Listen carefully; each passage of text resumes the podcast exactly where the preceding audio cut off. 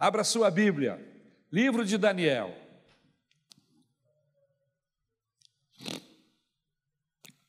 O tema da mensagem esta noite é um tipo do futuro anticristo. Nós estamos trabalhando textos, os textos do livro de Daniel. Começamos no capítulo 1, estamos no capítulo 11, e semana que vem, se Jesus não voltar, estaremos aqui fechando o capítulo 12. Melhor que ele volte. Aleluia. Mas sem dúvida que é muito melhor que ele volte. Amém? E no próximo, na próxima semana estaremos fechando esse livro de Daniel, esse estudo dentro do livro de Daniel, cujos primeiros nove capítulos né, tratam historicamente de todo o procedimento, de tudo que aconteceu com Daniel na Babilônia e não apenas Daniel, mas o povo de Israel que foi cativo, seus amigos. Então, o livro de Daniel foca alguns eventos interessantes que ocorreram quando Israel estava cativa, foi levada cativa para a Babilônia.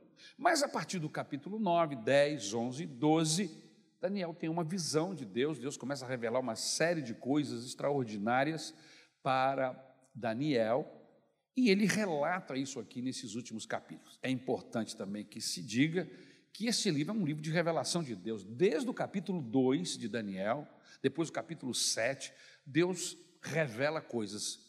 Às vezes, não apenas a Daniel. Revelou, por exemplo, a Nabucodonosor, quando deu a ele a visão daquela enorme, daquela estátua. Deus revelou a, a, a, a Nabucodonosor, mas ele não sabia, não teve entendimento, nem lembrava do sonho, mas Deus queria honrar o Daniel, colocar o Daniel lá como boca dele, como instrumento dele. E aí o rei não sabia o que dizer, sabia que tinha tido um sonho, mas não sabia o que. E aí Deus dá o mesmo sonho e mostra para Daniel, e Daniel revela tudo para o Nabucodonosor, e a partir desse momento, Daniel e os seus amigos começam a ser olhados de maneira diferente dentro daquele império, dentro da casa do imperador tinha gente de Deus, era isso que Deus queria, ter gente dele lá dentro. E isto continua sendo verdade. Deus quer ter pessoas, gente dele, metido em tudo quanto é lugar, seja dentro do governo, seja em qualquer outro lugar, Deus precisa de representantes, pessoas cujas suas bocas sejam bocas de Deus, amém? Cujas suas mãos sejam mãos de Deus, para abençoar pessoas. E foi isso que aconteceu com Daniel. Mas nós estamos no capítulo 11 e Daniel agora está diante de uma outra revelação e nós vamos trabalhar isso aqui agora em nome de Jesus. Amém? Antes de ler Daniel 11, versículos de 1 a 3, versículo 21, depois 23, 31 a 36, nós vamos ler 2 Tessalonicenses capítulo 2, versículo 3. O texto que o apóstolo Paulo fala aos Tessalonicenses, no capítulo 2, versículo 3, na sua segunda carta, diz assim: Ninguém de maneira alguma vos engane, porque não será assim, sem que antes venha a apostasia e se manifeste o homem do pecado, o filho da perdição. O que, é que ele está falando aqui? Quando aparecer gente dizendo Jesus está ali, Jesus está aqui, então ele está colocando aqui algumas coisas importantes. Ninguém de maneira alguma engane vocês dizendo que o Senhor Jesus já voltou, que o Senhor Jesus se manifestou ali, que ele apareceu aqui. Ninguém. Como é que eu, que eu sei que não é? Porque antes, antes dele chegar, virá uma apostasia. E nesta apostasia se manifestará o homem do pecado, o filho da perdição, que na Bíblia tem vários nomes, dentre eles o anticristo. Amém? Muito bem. Vamos ao texto? Versículo 1, Daniel, capítulo 11. Eu, pois, no primeiro ano de Dario Medo, levantei-me para o animar e fortalecer. E agora te declarei a verdade. Eis que ainda três reis estarão na Pérsia, e o quarto será cumulado de grandes riquezas mais do que todos. E esforçando-se com as suas riquezas, agitará todos contra o rei da Grécia. Depois se levantará um rei valente, versículo 3, tá? Um rei valente que reinará com grande domínio e fará o que lhe aprouver. Versículo 21. Depois se levantará em seu lugar um homem vil, ao qual não tinham dado a dignidade real, mas ele virá caladamente e tomará o reino com engano. Versículo 22. E com os braços de uma inundação, e com os braços de uma inundação, serão arrancados de diante dele, e serão quebrantados, como também o príncipe do concerto. E depois do concerto com ele, usará de engano, e subirá, e será fortalecido com pouca gente. E sairão, versículo 31, e sairão a ele uns braços que profanarão o santuário e a fortaleza, e tirarão o contínuo sacrifício, estabelecendo a abominação desoladora. Versículo 36. E esse rei fará conforme a sua vontade, e se levantará e se engrandecerá sobre todo Deus, e contra o Deus dos deuses falará coisas incríveis e será próspero, até que a ira se complete, porque aquilo que está determinado será feito. Obrigado, Jesus, pela tua palavra.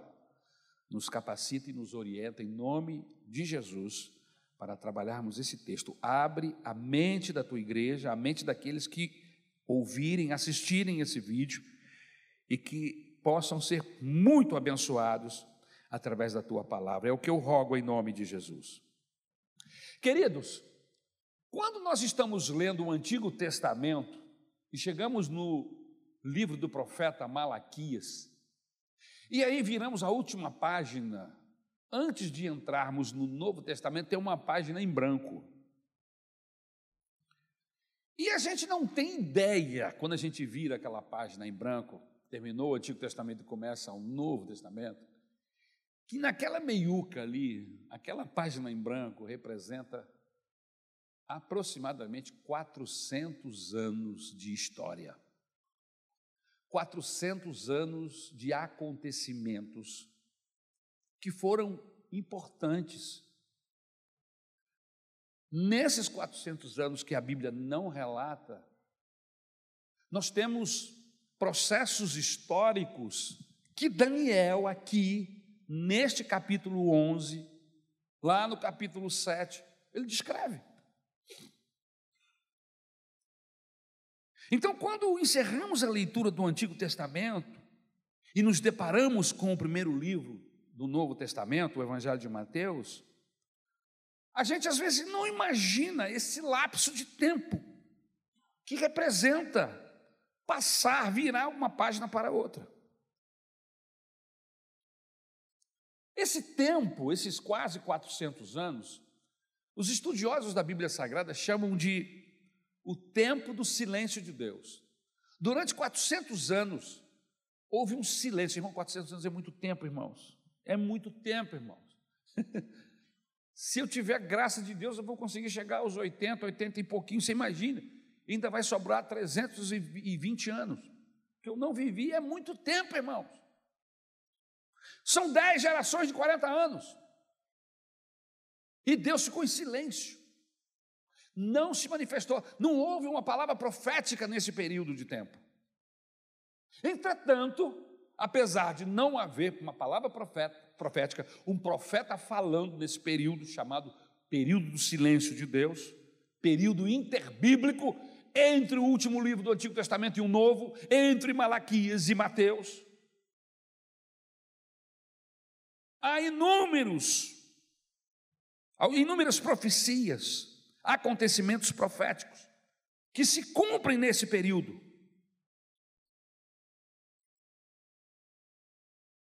E o Daniel, a sua visão, trabalha dentro desse período.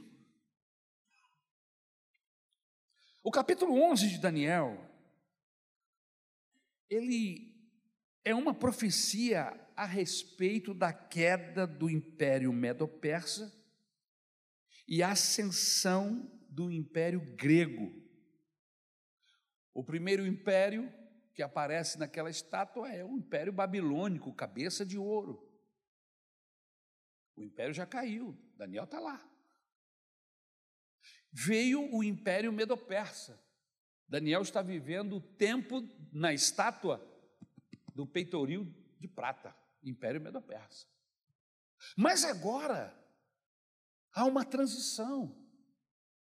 Esse texto do capítulo 11 trabalha justamente a profecia desta transição. Cai o Império Medo-Persa e surge o Império Grego. E esse capítulo trata exatamente disso. Nesse capítulo, Deus revela a Daniel eventos proféticos que se cumpriram nesse período interbíblico, ou seja, o período entre o Antigo e o Novo Testamento. Nesta revelação profética, destaca-se o personagem histórico que nós estudaremos neste dia. O nome desse indivíduo é Antíoco Epifânio. O nome dele, apesar de ser um nome feio, que eu não aconselharia você a colocar em nenhum filho seu, e nem no filho do seu pior inimigo, Antíoco Epifânio, né? Mas se você vê a origem da palavra, do nome, não é um, um nome que tem um significado ruim.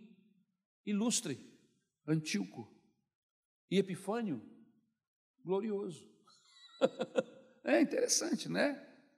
Esse personagem, ele prefigura o anticristo. Que no Novo Testamento, o próprio Senhor Jesus Cristo trabalha sobre essa ideia do anticristo e no Apocalipse. No Novo Testamento, Mateus, por exemplo, Mateus 24, 15. Se você quiser abrir a Bíblia para conferir, é bom, veja. Assim, quando vocês virem o sacrilégio terrível, quem está falando isso? Jesus. O, o, o, Evangelho de Mateus, capítulo 24, quando Jesus falou, era totalmente futuro.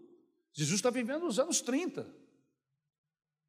Os acontecimentos do capítulo 24 de Mateus, eles começam a acontecer nos anos 70. Uma parte do capítulo 24 se cumpre nos anos 70, ou seja, trinta e tantos anos depois. Então é profético. A outra parte do capítulo 24 é apocalíptico, fala do final dos tempos, não aconteceu ainda. Então, nós que já estamos no ano de 2022, olhamos para trás e conseguimos dividir a profecia do Senhor Jesus do capítulo 24 em duas partes: uma parte que já cumpriu e uma parte a cumprir. Veja o que Jesus fala. Assim, quando vocês virem um sacrilégio terrível, do qual falou o profeta Daniel, no lugar santo, quem lê, entenda.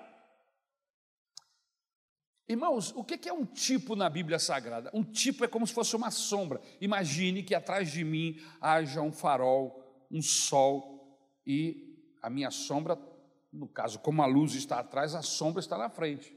Não é isso? E conforme eu vou andando, a minha sombra vai lá na frente. É possível que alguém olhando a minha sombra consiga até saber quem é o antítipo. O antítipo sou eu, a sombra é o tipo. Então, o tipo na Bíblia Sagrada é aquilo que se parece muito. Não estou falando de, de aparência física, eu estou falando de ações. Esse Antíoco Epifânio, suas ações, a sua crueldade, a sua falta de temor de Deus, a maneira como ele vive, administra o seu império, a maneira como ele lida com Deus e a maneira como ele lida com as pessoas, e principalmente com Israel, se parece muito, prefigura a pessoa do anticristo. Então, na Bíblia Sagrada, todas essas pessoas que em algum momento de suas vidas tiveram um comportamento diferenciado, um comportamento parecido com esse indivíduo que o Senhor Jesus fala, a Bíblia chama de tipo, de sombra. É sombra, mas não é original, original não chegou ainda. Então não significa que o anticristo já tenha aparecido, não, mas ele, ao longo dos anos, nós podemos ver pessoas que, através das suas atitudes, se parecem muito com esse indivíduo que vai estar atuando em um futuro não muito distante. E Jesus diz: cuidado. Assim, quando vocês virem o sacrilégio terrível, do qual falou o profeta Daniel no lugar santo, quem lê, entenda. Veja o que o apóstolo Paulo fala ainda na segunda carta aos Tessalonicenses, capítulo 2, versículo 3 até o 12. Veja o que Paulo fala acerca desse indivíduo, esse anticristo. Não deixem que ninguém os engane de modo algum, antes daquele dia virá a apostasia, e então será revelado o homem do pecado, o filho da perdição. Este se opõe e se exalta acima de tudo que se chama Deus ou é objeto de oração, a ponto de se assentar no santuário de Deus, proclamando que Ele mesmo é Deus. Não se lembram de que quando eu ainda estava com vocês, costumava lhes falar essas coisas? E agora vocês sabem o que está o que o está detendo, para que ele seja revelado no seu devido tempo. A verdade é que o mistério da iniquidade já está em ação, restando apenas que seja afastado aquele que, o, que agora o detém.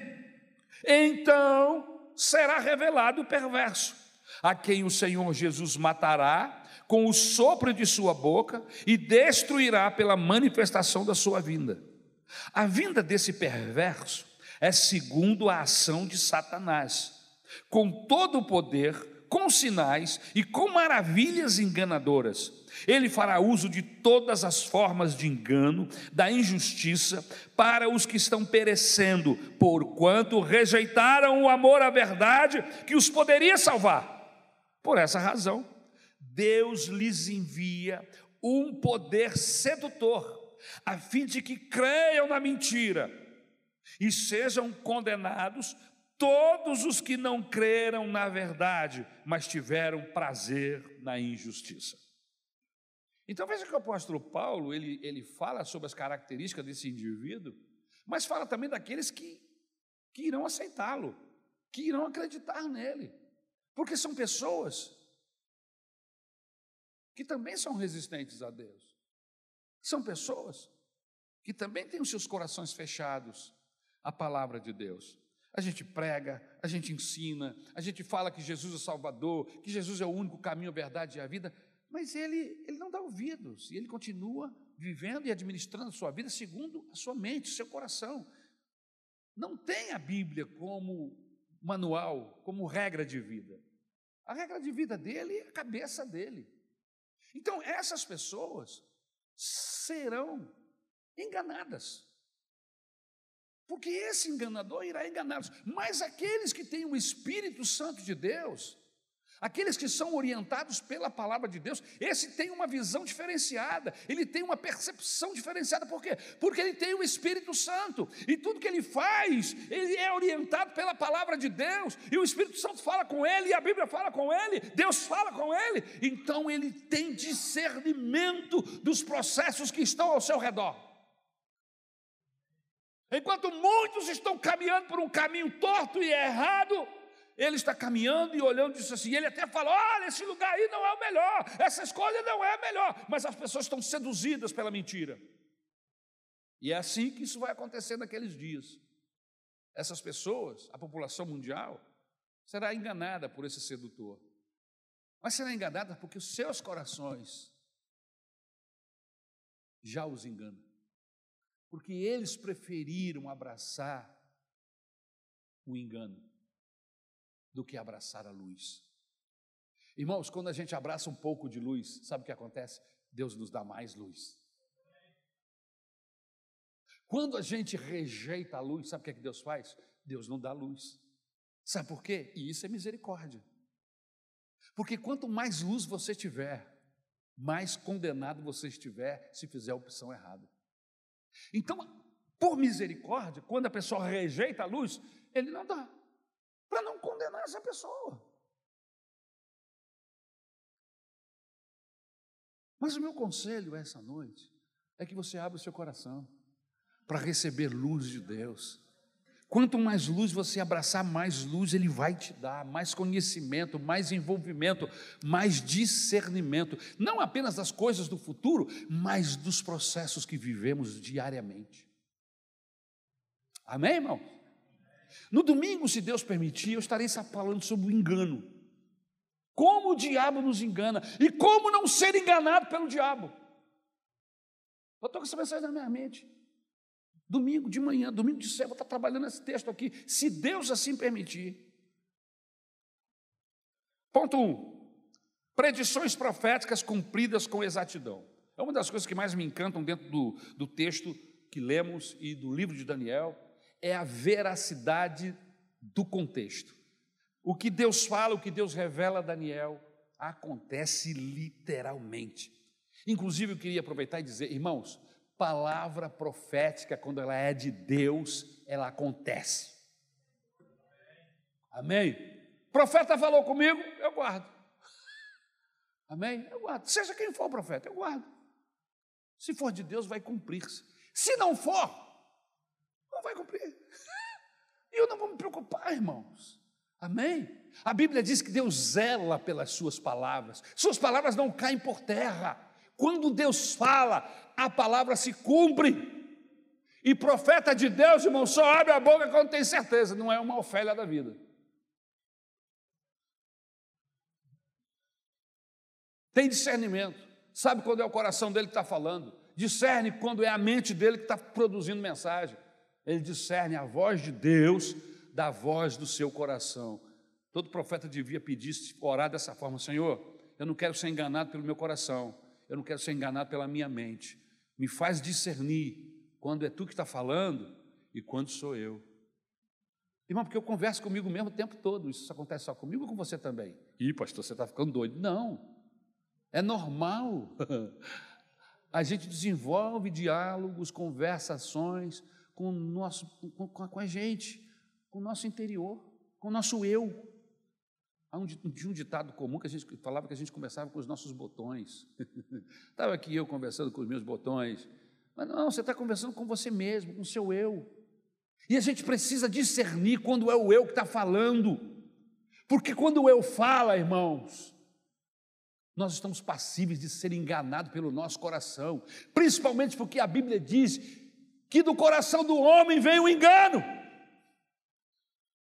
Por isso nós não podemos ser conduzidos pelo que diz o nosso coração.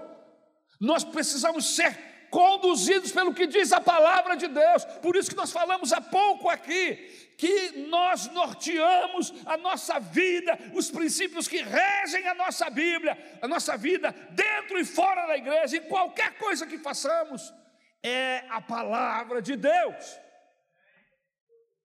Por isso que o meu coração não está preso a partidos, não está preso a pessoas, mas está preso a princípios bíblicos.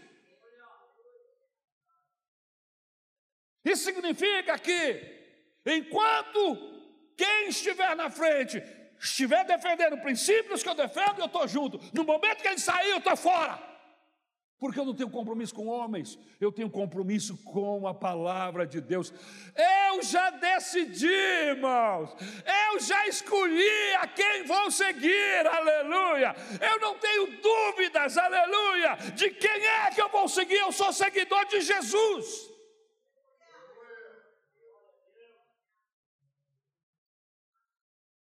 E aí o ponto 1 um é a revelação sobre o fim do Império Medo-Persa. Aparece no versículo 1, o nome do rei, veja aí, versículo 11, capítulo 11, versículo 2. Dario Medo, que é o mesmo que Daniel, mesma coisa que Daniel fala lá no capítulo 5, versículo 31. A história bíblica diz que Ciro constituiu a Dario como rei. No capítulo 11 ele é revelado a Daniel. Uma sucessão de reis que vai de Ciro até o desmoronamento do reino de Alexandre. Alexandre o Grande, grego, tudo isso foi revelado a Daniel, inclusive o surgimento desse rei valente, está aí no versículo 3. Esse rei valente é Alexandre, que aparece, Alexandre da Macedônia, Alexandre Magno, Alexandre o Grande. Que ele se levantaria, que dominaria muitos reinos. Todavia, o Senhor mostrou também que, embora imponente o reino de Alexandre, seria partido em quatro ventos do céu.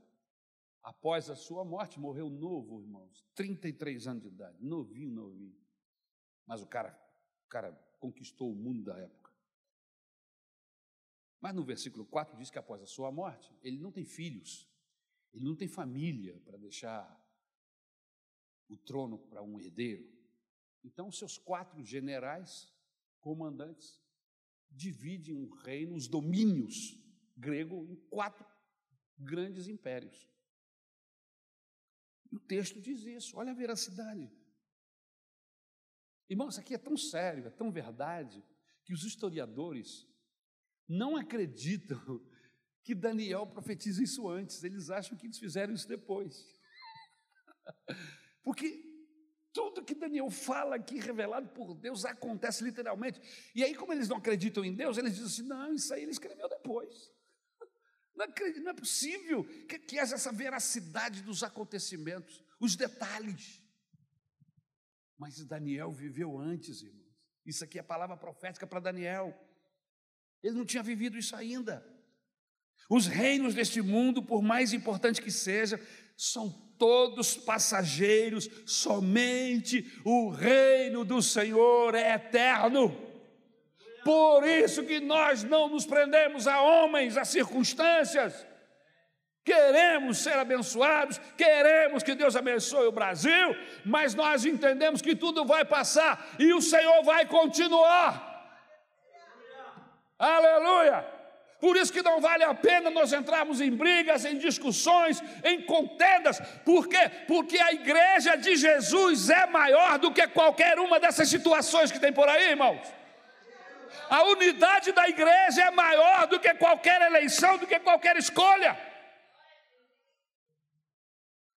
E vou lhe dizer mais: quem cuida da unidade da igreja não são partidos, quem cuida da unidade da igreja é o próprio Senhor, aleluia. Se você abrir a oração de Jesus lá em João, no capítulo 17, ele está falando sobre isso, sobre unidade.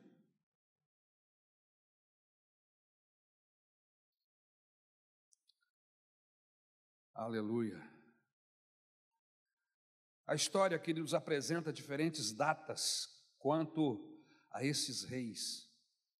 Mas não importa se há um, um erro de datas, o importante é que o cumprimento, a exatidão dos fatos proféticos ocorre, conforme está aqui no capítulo 11. No versículo 11, 3, fala do rei valente. O rei valente que seria levantado, já falei, é o Alexandre Magno. A importância dessa profecia está no fato de que Deus é Deus que está dirigindo a história. Há uma soberania. A história não está correndo frouxa. Há um Senhor, há alguém que está coordenando, administrando os processos históricos. Amém? Até o versículo 35, a profecia de Daniel se concentra em revelar os reinos gentílicos. Depois, do versículo 35, o foco principal passa a ser o povo de Deus e seus sofrimentos.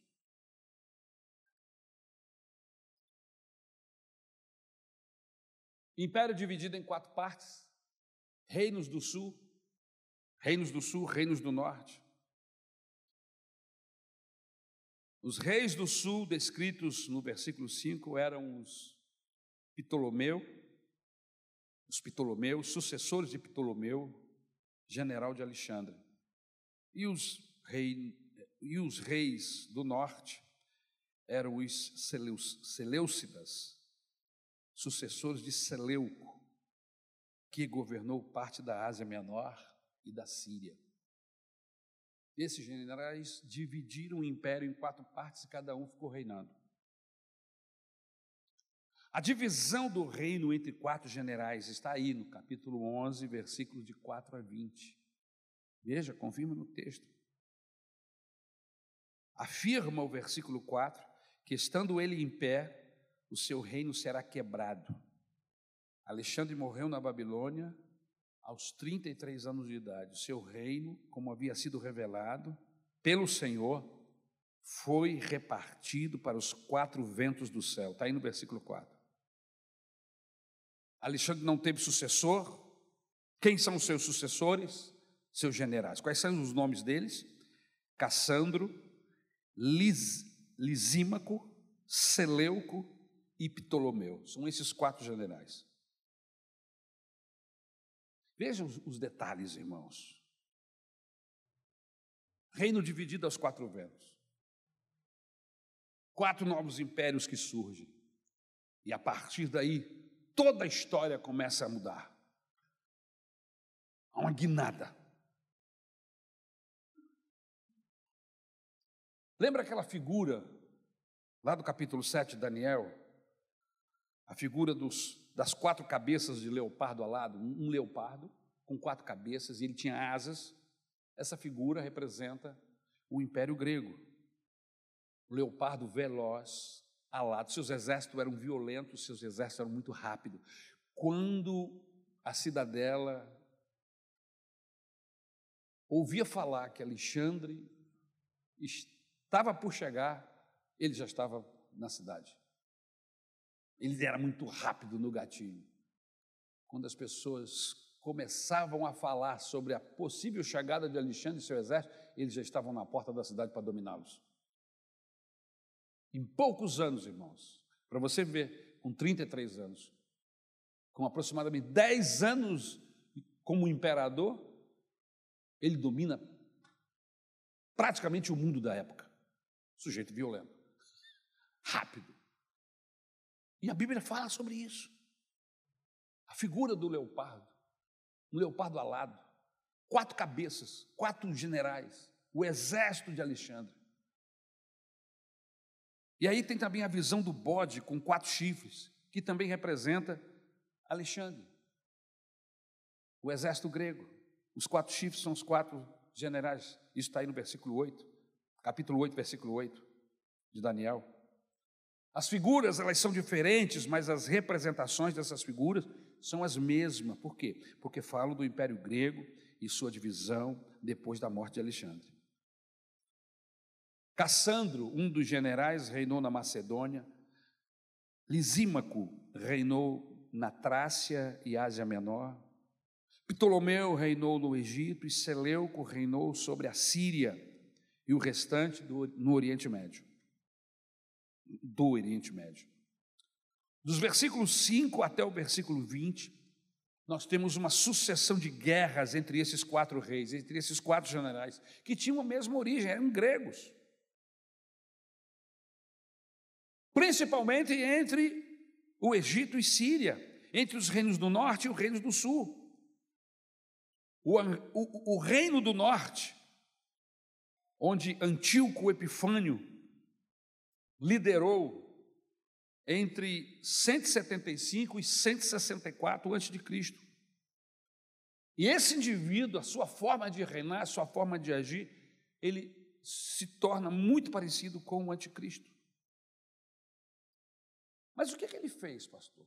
Quais eram as suas ações? E aí nós vamos para o ponto 2 o caráter perverso de Antíoco Epifânio. Está aí no capítulo 11 que nós lemos, versículos de 21 a 35.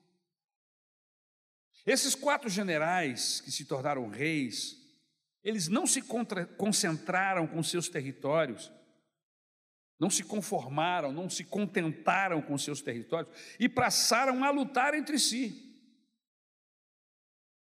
Seleuco IV ocupava o trono da Síria, em Antioquia, e reinou de 187 a 175 a.C. Esse homem morreu envenenado e seu filho deveria assumir o trono, mas seu tio, Antíoco Epifânio, tomou o trono da forma mais ignominiosa e detestável possível. Ele assume o trono sírio e ele mudou o seu título de Antíoco IV para Antíoco Epifânio, isto é, o glorioso. E esse homem foi uma besta, no sentido de violência, foi perverso, foi bestial.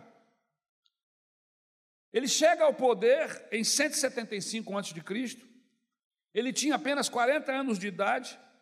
O vocábulo Antíoco significa adversário e Epifânio significa ilustre, o que é uma contradição. Segundo a história, reinou apenas 11 anos, morrendo no ano 164 a.C. Porém, em seus poucos anos de reinado, ele usou artifícios mentirosos, enganosos e cruéis, como ninguém usou. Antíoco Epifânio não tinha escrúpulo. Sua ascensão ao trono da Síria foi através de intrigas, através de mentiras, de armações. Está aí no versículo 11, capítulo 11, versículo 21. O texto nos informa isso. Confira o texto. E a história nos fala isso também. Se você quiser mais detalhes sobre isso, você procure investigar. Existem bons sites, boas informações na internet, principalmente se você tiver a Bíblia, que contém os, alguns livros apócrifos. Nós, evangélicos, nós não temos esses, esse livro denominado, chamado de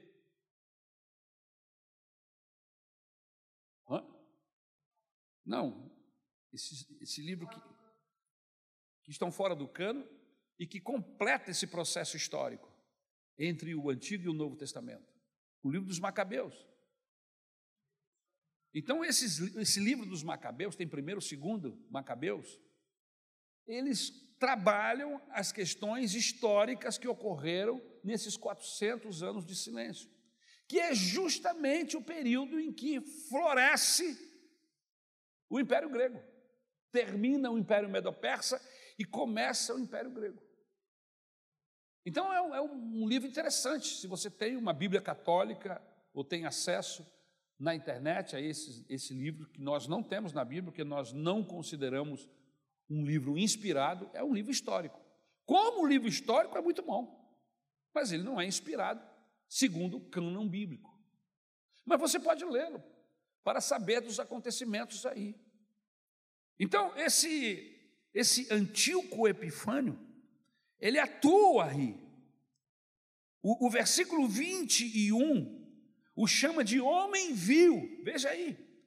Porque fingindo amizade e aliança, ele entra no Egito e se apoderou do reino de Ptolomeu. Esse Antíoco Epifânio, ele invade Jerusalém, no versículo de número 28. Depois de ele ter entrado no Egito e ter tomado posse do reino de Ptolomeu, ele resolve investir contra a Terra Santa, especialmente Jerusalém.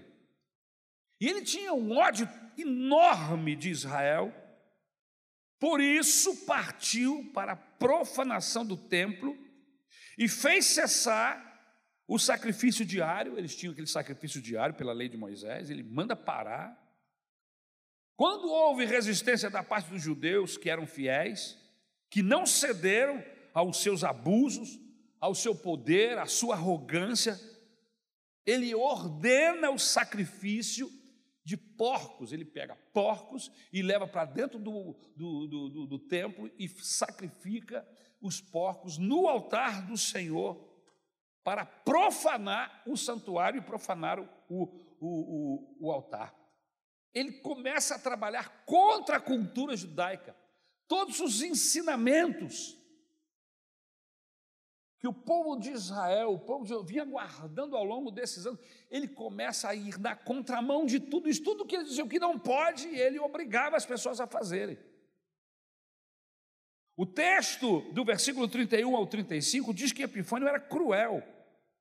Ao invadir Jerusalém, Epifânio desrespeitou valores morais, valores éticos, valores da sociedade israelita.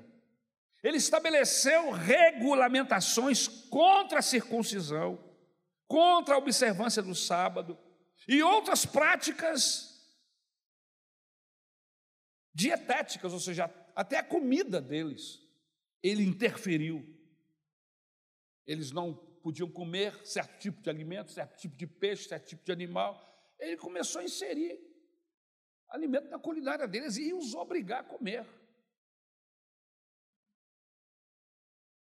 O versículo 31 fala da abominação desoladora. Quando Epifânio construiu um altar a Zeus, o texto inclusive fala sobre isso. Um deus grego, sobre o altar dos holocaustos no templo, ele faz um altar a Zeus sobre o altar do Senhor. Ele queria anarquizar, ele queria horrorizar. Então, tudo que era contrário, tudo que iria deixar o povo boquiaberto, ele fazia. Ele era perverso, bestial, cruel. Ele arrasa a cidade de Jerusalém. Irmão, isso é história. O texto de Daniel fala sobre ele. Não fala de detalhes, mas fala sobre os acontecimentos. Uma ação de resistência a Deus e tudo que liga a pessoa a Deus. E aí a gente entra no terceiro ponto. Antíoco Epifânio como tipo do anticristo. Ou seja, esse homem viu que chega ao poder, até o versículo 35 a história se cumpriu perfeitamente. A partir do versículo 36, você que está com o texto bíblico aberto, os fatos acontecem de modo especial e fala de um rei que agirá segundo a sua própria vontade. Trata-se de um homem que chega ao poder, prospera, cresce em força e então investe contra Deus, o Deus de Israel. Esse rei, Antíoco Epifânio, ele figura ele acaba, na sua ação, assumindo uma, um papel de divindade, ele se, se autonomeia, ele se considera Deus. Essa profecia tem o respaldo do Novo Testamento nas palavras de Paulo, quando ele diz: olha o que Paulo diz acerca desse homem, do anticristo: se opõe contra tudo que se chama Deus ou se adora.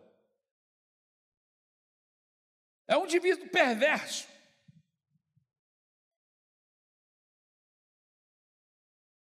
O futuro governante mundial, no tempo do fim, se parece muito, as suas ações será pare, parecidas com as ações do Antíoco Epifânio.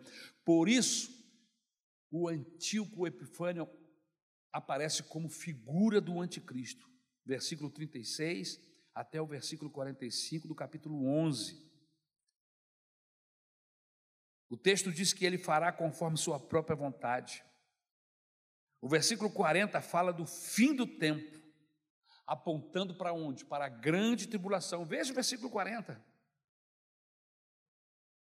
Os textos se misturam com algo que iria acontecer poucos dias ou poucos anos depois, se mistura com o que vai acontecer no final dos tempos.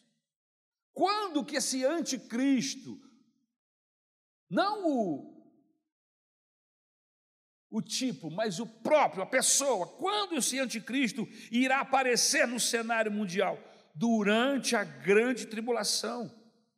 E a grande tribulação nada mais é do que a septuagésima semana de Daniel. Nós falamos sobre isso na semana passada. 69 semanas proféticas já se cumpriram. Falta só a septuagésima semana de anos. A septuagésima semana não aconteceu ainda. Quando acontecerá? Segundo nós cremos e entendemos na Bíblia, quando a igreja for arrebatada, quando Jesus tocar as trombetas nas nuvens, quando o Espírito Santo nos raptar da terra e nos levar para Deus, quando a igreja estiver no seio do Senhor, Deus então volta a lidar com Israel. O relógio de Deus começa, ou melhor, recomeça. Deus parou de lidar com Israel lá na cruz. Nós estamos em um lapso de tempo desde a cruz até agora, Que lapso é esse? O lapso da manifestação da graça de Deus, aonde todo e qualquer homem de toda raça, nação e língua, se se arrepender dos seus maus caminhos e se converter ao Senhor Jesus, será salvo. Já vamos para 2022, 23 anos de graça abundante, superabundante graça. Mas o texto bíblico diz que vai haver uma interrupção desse lapso de tempo.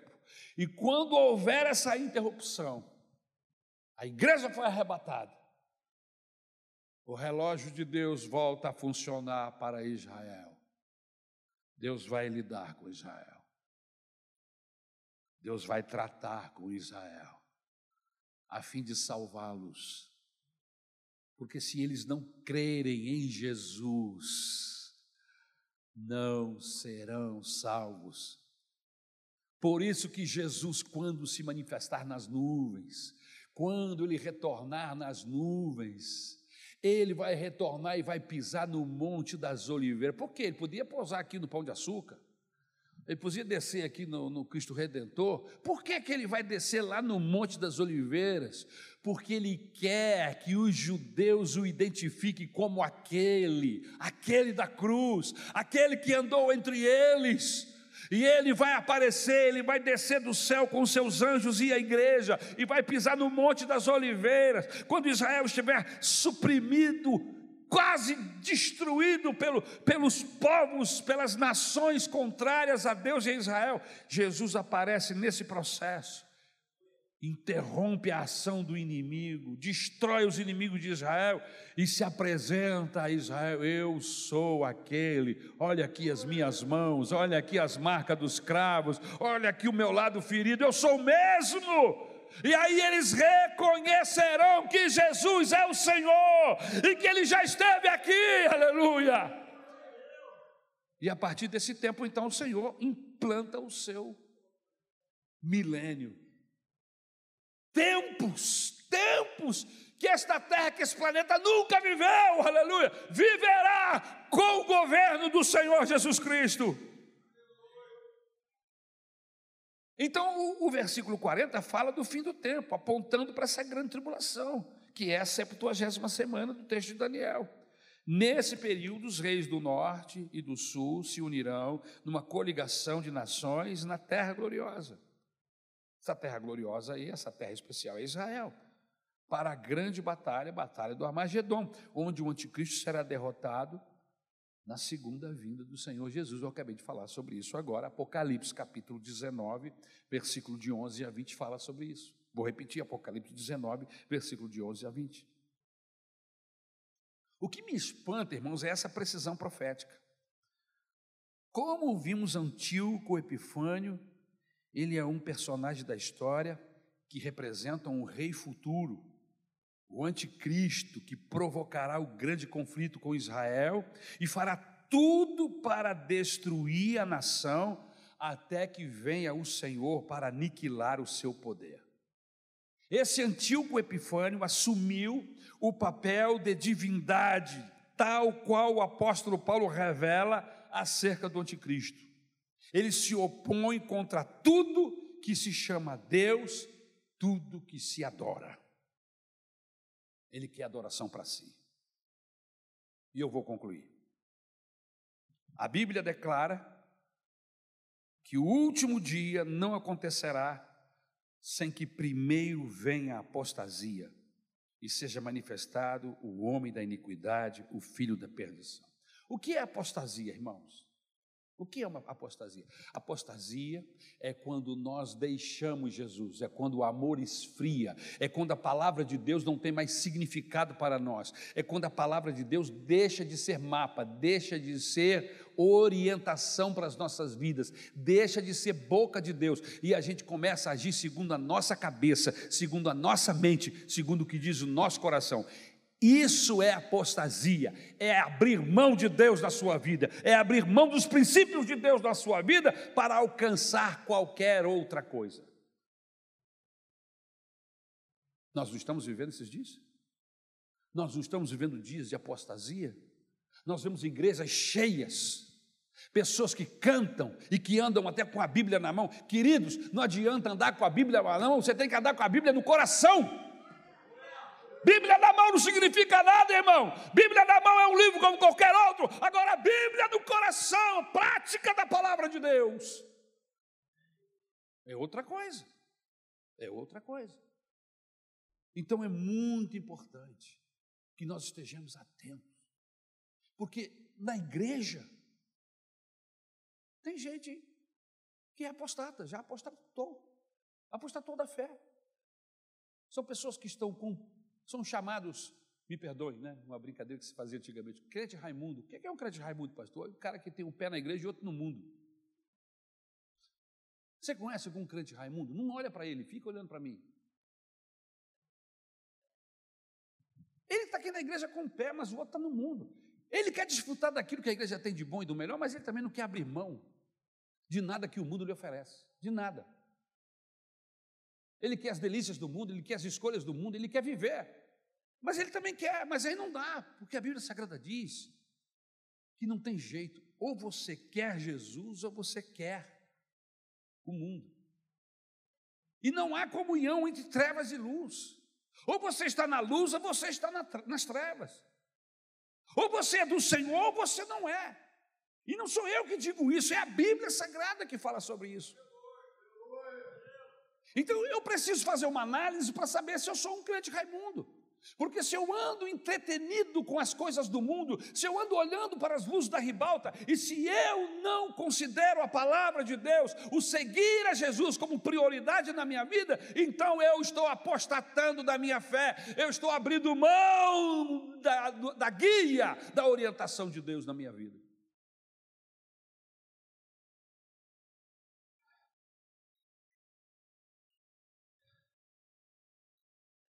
Eu quero orar por você e eu quero que você ore por mim.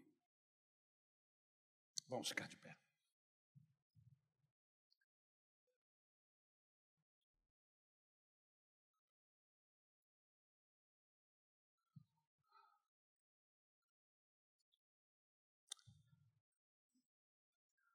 Todos nós queremos ser salvos, todos nós queremos as bênçãos do Senhor. A salvação ela foi conquistada por Jesus na cruz do Calvário, ela é gratuita para aqueles que, que querem se submeter a Jesus.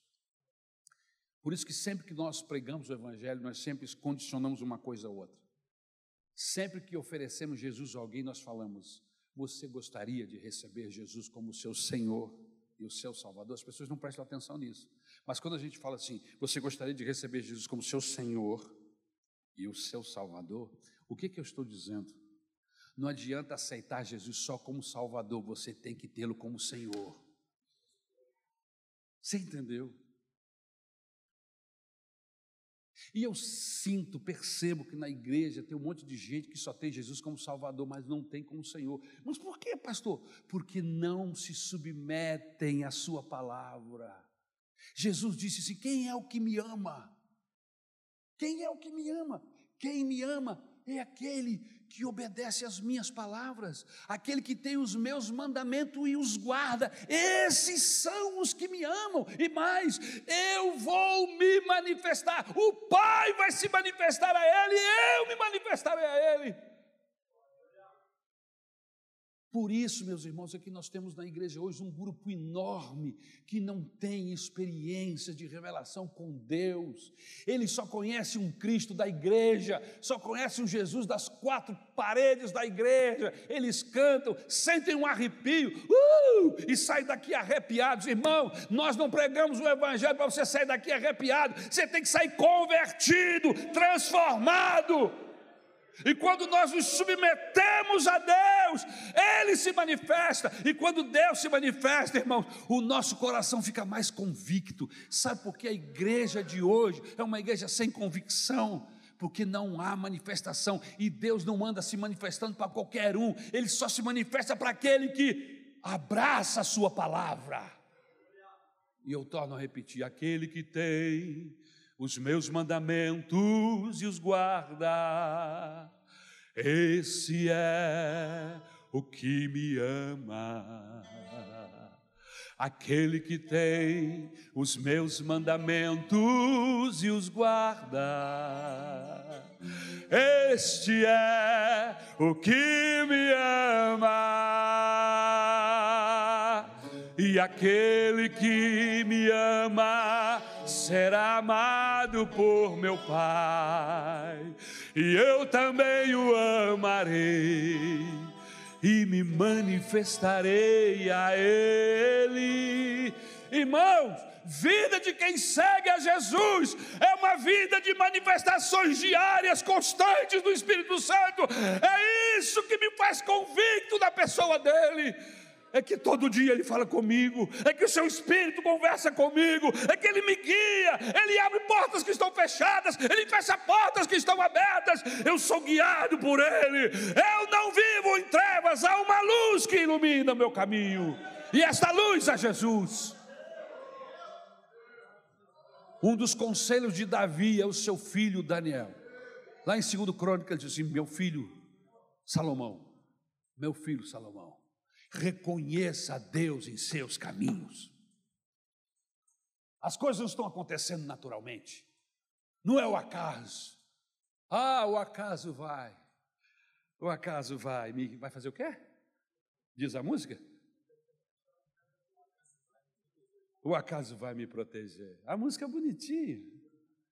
É, mas o acaso não protege ninguém. Quem me protege é Jesus. Jesus, o Filho de Deus. Se você vive segundo a lei do acaso, que Deus tenha misericórdia de você. Eu vivo debaixo da lei do Senhor. É Ele que me guarda, é Ele que me guia, é Ele que me segura pela mão direita e diz: Vem comigo, Ari, aleluia, que eu te ajudo.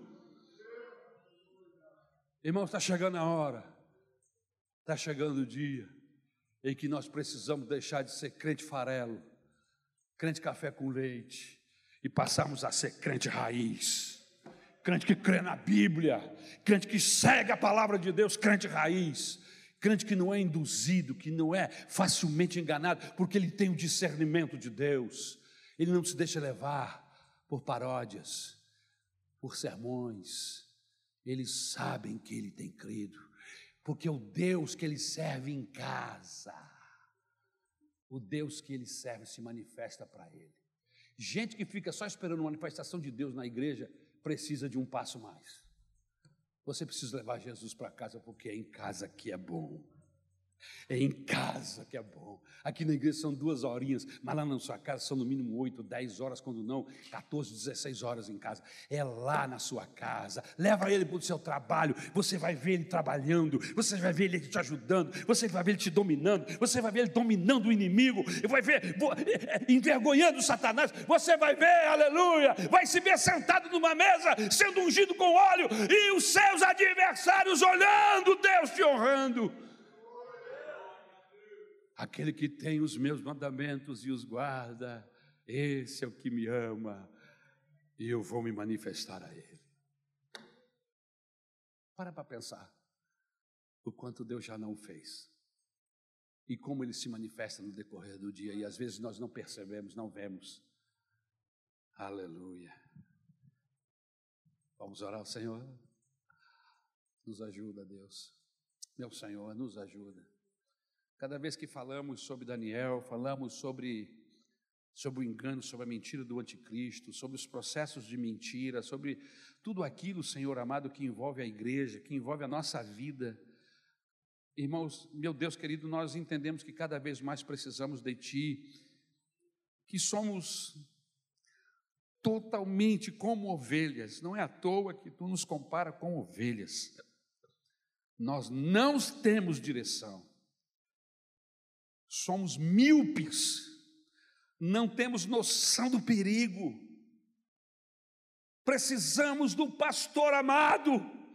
Vem guiar as nossas vidas, pastor amado. Vem nos levar aos campos verdejantes. Vem nos levar por caminhos de justiça e de verdade, Senhor.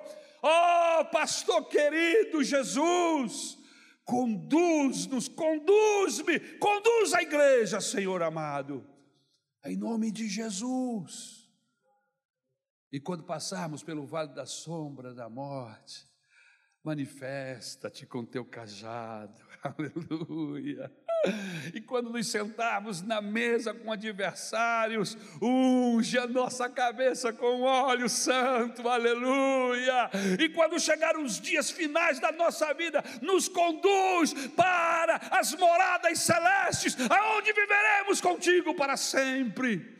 E isso não é mitologia, isso é evangelho, isso é Bíblia Sagrada. Ajuda-nos a crermos na tua palavra. Entregamos as nossas vidas em tuas mãos. Obrigado, Jesus.